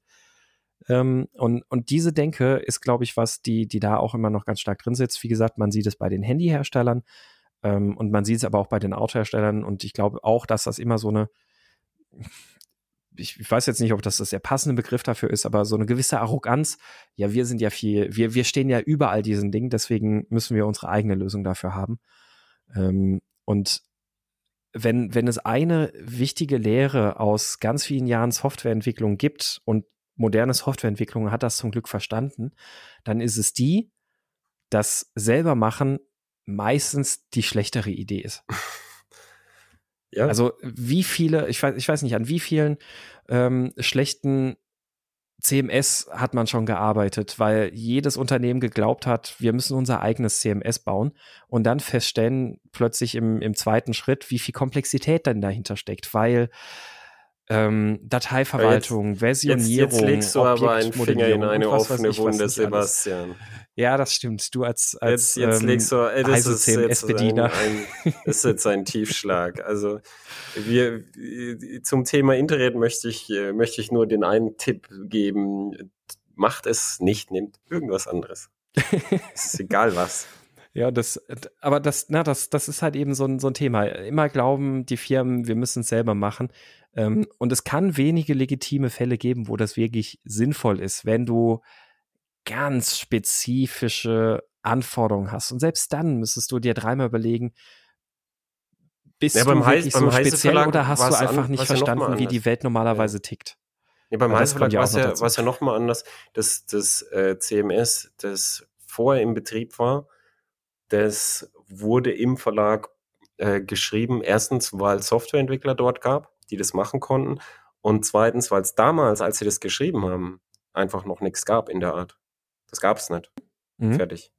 Und das, und das, das ist ja dann, das wäre dann auch okay. Ne? Aber so vor, weiß ich nicht, vor, vor fünf Jahren oder sechs Jahren oder sieben Jahren kann niemand mehr sagen, wir müssen unser eigenes CMS bauen, weil ähm, da draußen gibt es keine, die das können, was, was wir wollen. Und meistens hat man dann auch vielleicht falsche Anforderungen oder falsche Vorstellungen davon, was gut wäre, was irgendwas können soll. Also es gibt nicht ohne ja. Grund gewisse Ja, vor allem, vor allem wenn, du, wenn, du, wenn du dann, wenn du dann halt beim Thema Sicherheit bist, dann ist halt, also Krypto ist halt was, wo ich kann mich erinnern, als diese, äh, als Facebook diese Messenger gekauft ja. hat und so, und alle plötzlich, oh, Krypto, Krypto, wir brauchen Krypto. Und dann, dann, dann, dann gab's halt so ein paar Leute, die sich halt hingesetzt haben und haben so schnell was zusammengeworfen, irgendwie, ähm, also so, so Messenger äh, mit Ende-zu-Ende-Verschlüsselung. Das ist aber gar nicht so trivial, irgendwie mhm. ein, ein, ein wirklich fundiertes Kryptosystem zu bauen. Also Krypto zu bauen an sich ist gar nicht so einfach und es gut zu machen, das, das, das ist halt so, so ein bisschen schwierig. Und da, da ist es dann meistens besser, wenn man die Sachen nimmt, so wie es auch tut, die es schon gibt, die dann eben auch gut getestet sind und wo die Schwächen und Stärken schon klar sind.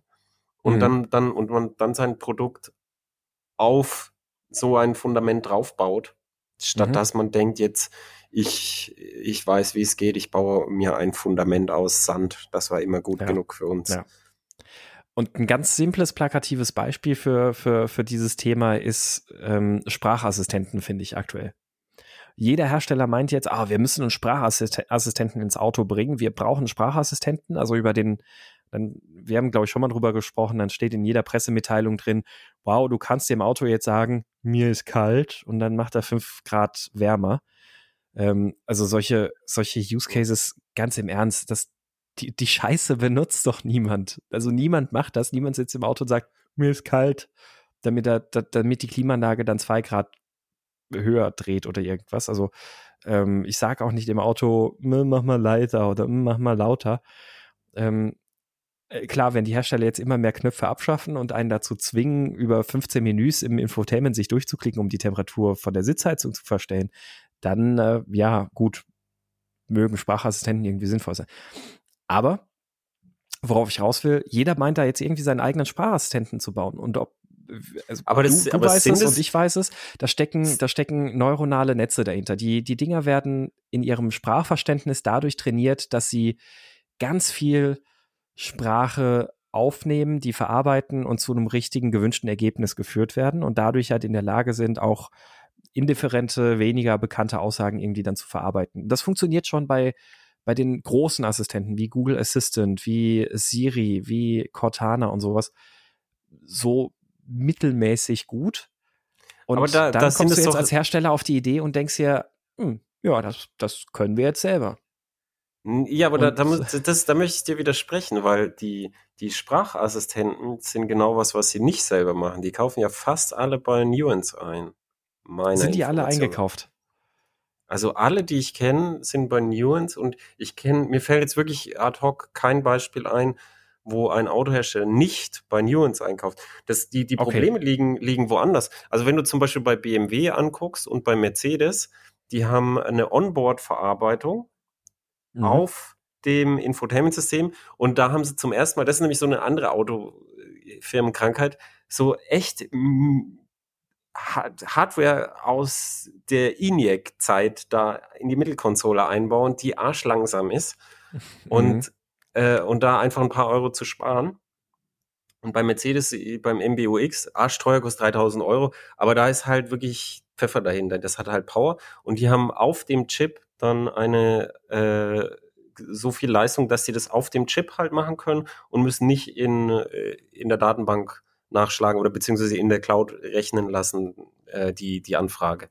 Und äh, da ist halt so, wenn du diese Systeme vereinfachst, diese Sprache, dass sie halt auf den, diesen ENIAC-Scheiß da laufen, diesen dampfbetriebenen Prozessoren, dann wird es häufig sehr, sehr schlecht.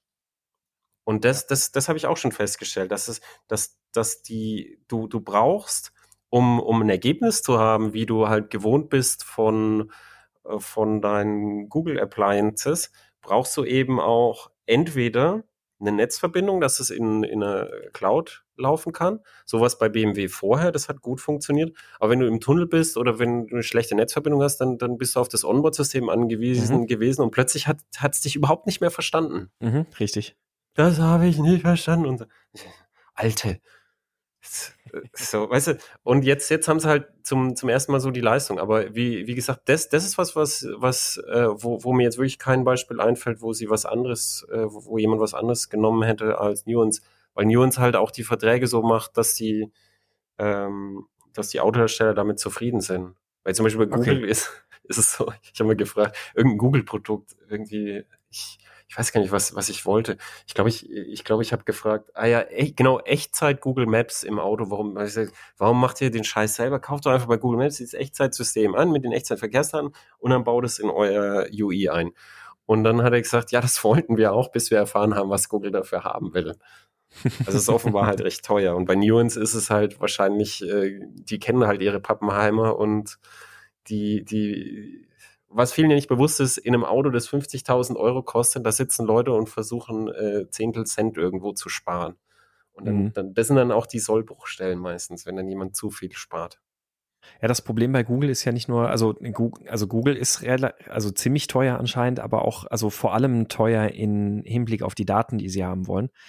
Was ja auch so das Hauptärgernis ist, warum so viele Hersteller versuchen, ähm, oder so, ja, versucht haben, einen Bogen um Android Auto zu machen. Also BMW beispielsweise, die es ja immer noch nicht drin haben, aber jetzt glaube ich demnächst anbieten werden. Porsche hat das es weiß ich nicht drin. Jahren.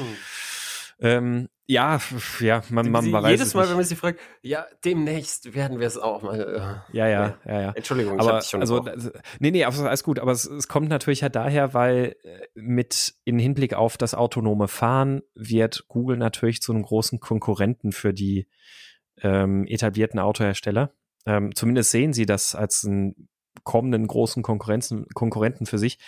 Und Google zieht für Android Auto meines Wissens schon eine ganze Menge Daten ab. Also da werden für, für Android Auto ähm, sagen die Nutzungsbedingungen, dass da tatsächlich auch die ganzen, ich habe es schon wieder gesagt, ähm, die ganzen Fahrdaten etc. abgerufen werden und auch Daten, die generell irgendwie vom Steuergerät zur Verfügung sind an der Stelle. Das heißt, da, da können im Zweifel zwar auch Informationen über den gewählten Gang, die Geschwindigkeit, die Drehzahl, den momentanen Verbrauch, Außentemperatur, und was weiß ich was nicht alles eben, alles was so an, an Diagnose und Fahrzeugdaten auf dem Fahrzeug verfügbar ist, auch darüber übertragen werden und von Google verarbeitet werden.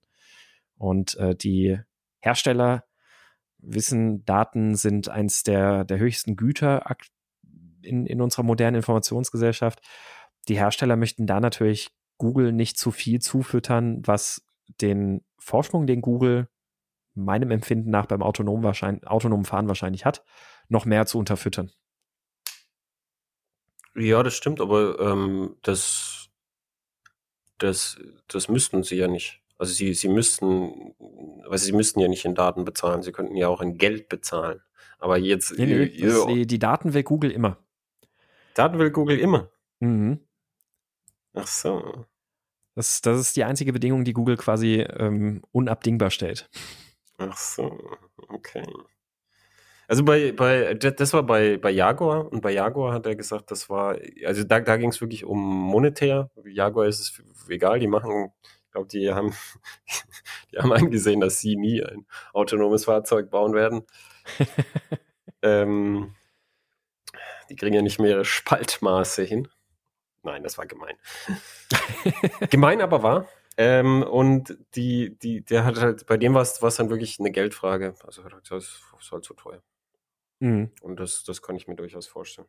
Aber das, ja. das, das ist auch, ich glaube, dass so dass jetzt so äh, BMWs OS 7 auf, auf gescheiter Hardware und äh, MBOX auf, die, auf den neuesten äh, Nvidia-Chips, dass das auch eben eine Funktion ist, wo, wo die, die, die Software-Leute gekommen sind und sagen, wenn wir wirklich moderne Software anbieten wollen im Auto, dann brauchen wir auch wirklich moderne Hardware im Auto. Und, und da mal wirklich äh, hart geblieben sind und das verlangt mhm. haben. Es ist ja ein, ein Zusatzsystem, muss ja teuer bezahlen, aber es gibt es mal zumindest.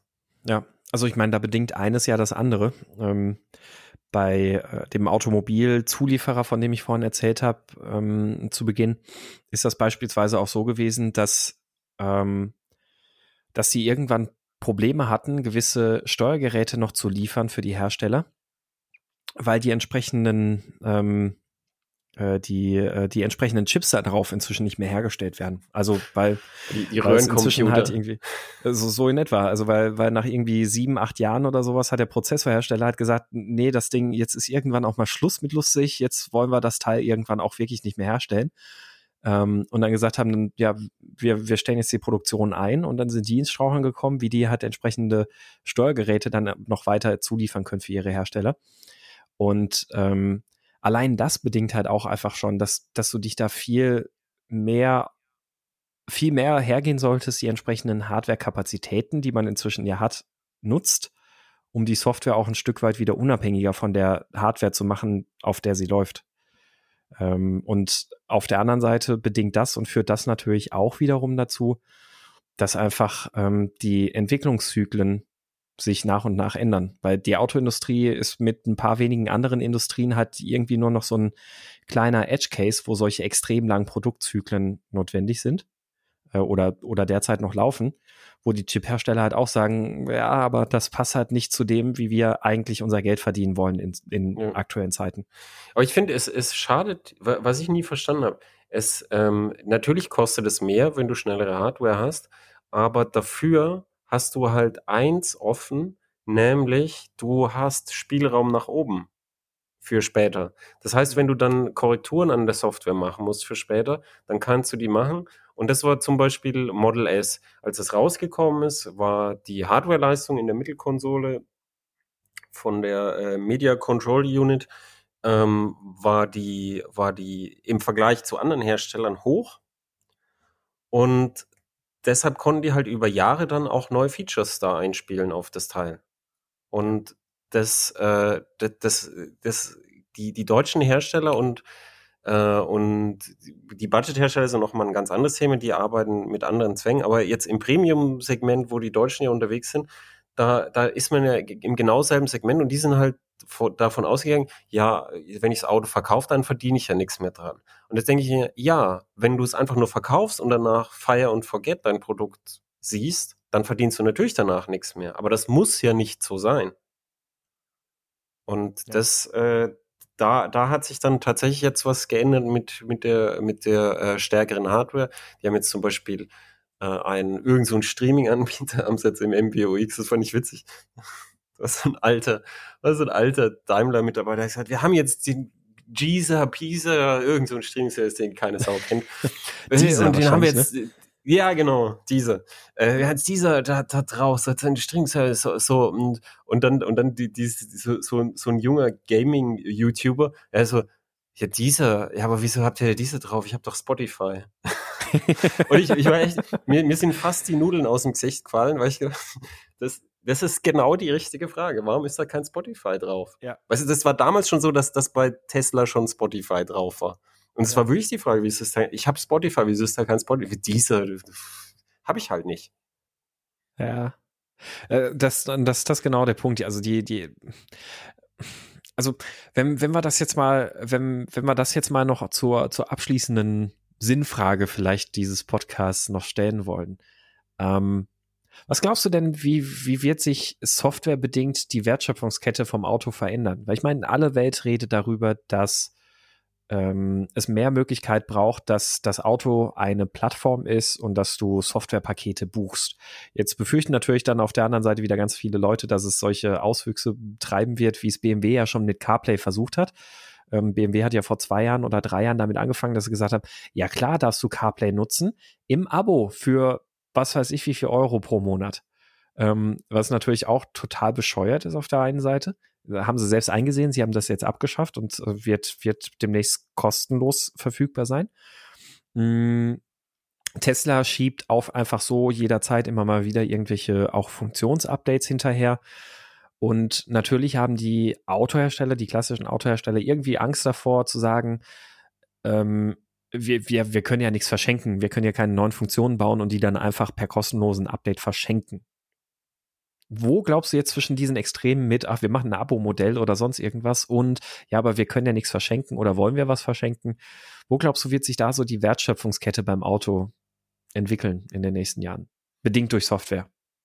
Ähm, also ich, ich glaube, dass, also was ich glaube, das, es, ist, es ist eindeutig, dass, weil, es auch gesetzliche Vorgaben jetzt dafür gibt, die, die in Kraft treten, dass äh, Software-Updates over the air stattfinden können müssen und dann auch viel mehr stattfinden werden, so wie man es heute schon in einigen Autos hat. Und wenn das der Fall ist, dann, dann, dann hoffe ich, dass Autohersteller das halt nicht sehen wie als Fallen vergeht, oh, jetzt müssen wir einen Rückruf, oh, jetzt müssen wir nachbessern und so, das kostet ja nur Geld, sondern wenn du Software ausrollen kannst über deine komplette Flotte und du, weißt du, da, da musst du nur so Abwägung treffen zwischen zu viel Mut und zu wenig Mut, aber wenn du die komplett ausrollst über deine gesamte Flotte, dann kannst du doch genau sehen, was die Leute verwenden und was sie wollen und was sie nicht wollen und hast, hast ein komplettes Echtzeit-Testfeld für die Funktion, die du in Zukunft halt entwickeln wirst. Also Teslas mhm. Software auf der Mittelkonsole ist super verspielt im Vergleich zu diesen ernst, super ja. ernsten Deutschen. Super verspielt, so Furzgeräusche und Spiele und alles. Ähm, also das ist halt das eine Extrem. Aber das andere Extrem ist einfach, wir, oh, wir haben jetzt dieser und haben da drei Jahre lang Vertragsverhandlungen gemacht. Das ist, äh, ich glaube, ein, ein gesunder Kosmos findet irgendwo in der Mitte statt. Und dann, dann ist es ja auch jetzt schon so, dass du viele Funktionen einfach in Software halt kaufst, weil mhm. sie halt Softwarefunktionen sind. Also zum Beispiel beim Motorrad äh, des Bosch äh, MSC, das ist ein Kurvenbremssystem, das äh, automatisch die Bremse hinten bedient ähm, weil du in der Kurve durch die Fliehkraft mehr Gewicht hinten drauf hast und wo du dann in der Kurve mit einem fein geregelten ABS vorne und, und die Bremskraftverteilung zwischen vorne und hinten sehr, sehr sicher und sehr gut bremsen kannst, auch wenn du es selber nicht kannst. Und diese Funktion hat natürlich Hardware-Komponenten, aber die Hardware-Komponenten, die kannst du auch so haben, ohne die Funktion. Und die mhm. Funktion ist rein in Software und die kannst du dann rein in Software kaufen. Und die wird dann halt beim Fahrzeugkauf natürlich äh, bestellt oder nicht bestellt. Aber es ist letztendlich, die Funktionalität ist hauptsächlich Software. Ich würde sagen, jetzt, also so wie sie verkauft wird in, in, im Update, weil die, die Hardware ist sowieso am Fahrzeug. Und die funktioniert auch, wenn du wenn du nicht das Kurvenbremssystem hast, also ist es eigentlich 100% Software, die mhm. du für zusätzliche Funktionen halt oben drauf kaufen kannst. Und da hoffe ich, dass es zukünftig schon mehr gibt. Und ich hoffe, ich hoffe auch wirklich, dass, das, dass der Trend weitergeht zu schneller Hardware, weil wenn, wenn ich so, so, so Leute sehe wie, wie den lieben Kollegen Philipp, hallo Philipp, ich weiß, dass du das hörst, ähm, der auf seinem Tesla dann halt die schnelle Hardware hat und das scrollt und so und so und dann geht er und andere so und dann ruckt das so und und ich so, ah, was ist das für eine Scheiße? Weißt du? Das, das, das, du willst halt nicht mehr in, in die Vergangenheit zu ENIAC und Dampfbetrieben zurück, wenn du es mal gesehen hast. Und jeder kann ja bei Six oder bei Mietwagen halt mal sehen, wie es halt aussehen kann, wenn es gut ist. Und ich hoffe, dass dieser Trend anhält. Und ich glaube auch, dass, dass, dass da die Chance liegt, da eben mehr Geld zu verdienen. Und dazu müssen sich die Autohersteller weiterhin mehr öffnen durch den Kulturwandel, der ja auch jetzt schon äh, gerade stattfindet, wo dann halt mehr, mehr Campuskultur, mehr Softwarekultur und jetzt das böse, böse Wort, vielleicht auch mal mehr Open Source, nämlich die Sicherheit kriegt niemand ohne Open Source gescheit hin. Und warum solltet ihr besser sein als alle anderen? Das seid ihr halt auch nicht. Ihr werdet es nicht besser hinkriegen als die anderen und auch da müsst ihr in den sauren Apfel beißen und halt mal mehr Open Source reinlassen. Dann, dann klappt das vielleicht auch mal.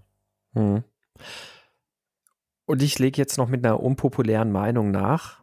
Ähm, so sehr nämlich VW gerade auf den Deckel kriegt für den Produktionsstart, Produktionsanlauf mit dem Golf 8 und der Softwareprobleme mit dem ID3, ähm, ziehe ich den Hut vor VW gewissermaßen, weil ich glaube, sie haben begriffen, wie wichtig Software und eine so hochmodulare, flexible Softwareplattform auch tatsächlich, ich habe es schon wieder gesagt, ähm, ist.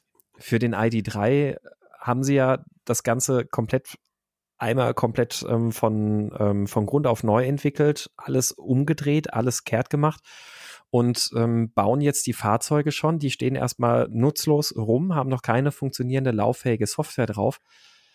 Das mag jetzt erstmal ganz schlimm aussehen und das ist wahrscheinlich auch schlimm in Bezug auf die Kosten. Ähm, so ein radikaler Wandel birgt natürlich ein großes Risiko. Das, das sieht man jetzt bei VW. Sie stehen mit der Software nicht da, wo sie gerne gestanden hätten zum jetzigen Zeitpunkt. Aber dass sie die Autos so gebaut haben und dass sie überhaupt in der Lage sind, die Autos so zu bauen, damit sie die anschließend ohne weiteres mit einer komplett neuen Software, nicht nur mit irgendwelchen kleinen Teilupdates oder sonst irgendwas bespielen können, zeigt meiner Ansicht nach, dass sie das sehr wohl begriffen haben, in welche Richtung das Ganze sich entwickeln wird und dass sie auch sehr gewillt sind, da eine Plattform aufzubauen, mit der sie ähm, sehr flexibel Software entwickeln, updaten können und auch mit neuen Funktionen ausstatten können. Dafür legen sie gerade mit dem ID3 im Grunde genommen den Baustein. Ja. Also ich, ich hoffe auch, ich hoffe auch für Volkswagen und ich wünsche ihnen nur das Beste, damit ich hoffe auch, dass es klappt. Bis, äh, bis jetzt hat sich halt hauptsächlich gezeigt, wie, wie sehr sie hinten dran sind mit ihren ambitionierten Plänen. Aber ich sehe es genau wie du. Es ist der richtige Schritt. Und dass, wenn man sich was traut, dass, dass, dass man dann halt auch mal ein blaues Auge kriegt, das gehört halt dazu. Und ich hoffe auch, dass sich es für VW auszahlt, weil wenn sich nicht auszahlt, haben wir das dass, dass die anderen halt so, oh, die haben sich getraut und haben ein blaues Auge gekriegt, wir machen nichts. Richtig, ja. Also die, die im Management jetzt. Ja, ja, genau. Also ja. ich hoffe, dass es ein strahlendes Beispiel wird für, für andere, aber wie gesagt, auch in anderen, in, in München, in Stuttgart, in Zuffenhausen, in Ingolstadt, da, bei anderen ist es, ist es auch genauso angekommen. Und ich glaube, ein limitierender Faktor ist, äh, Programmierer zu finden. Und das, das mhm. jetzt habe ich dein Schlusswort überschrieben, ich, weil ich hatte eins im Kopf, ich hoffe, du vergibst mir, wenn du hörst, was es ist. Ähm, nämlich, als ich auf dem Web Summit war, haben die Leute gefragt, wieso sind die Autohersteller hier, Autohersteller? Und selbst meine Kollegen von der Presse haben mich das gefragt, weil die Händering Coder suchen und Software-Experten. Sie gehen an die Quelle. Und, äh, und das haben viele Leute immer noch nicht begriffen. Das sind Leute, denen ist ihr Traum wichtig, dass sie Spieleprogrammierer sind. Als Spieleprogrammierer kann es dir sehr einfach passieren, dass du im Dauercrunch unter deinem Schreibtisch schläfst, während dich deine Frau und deine Familie verlässt, dass du es gar nicht merkst. Beim Autohersteller kannst du auch in, der Zukunftsbranche arbeiten, wo viel im Umbruch ist, aber du kannst wirklich 9 to 5, du kannst ein Familienleben haben, du kannst ein Freundesleben, ein Privatleben mit Sozialkontakten und Sport und Hobbys und so nebenher haben. Und ich möchte eine Fahne hochhalten.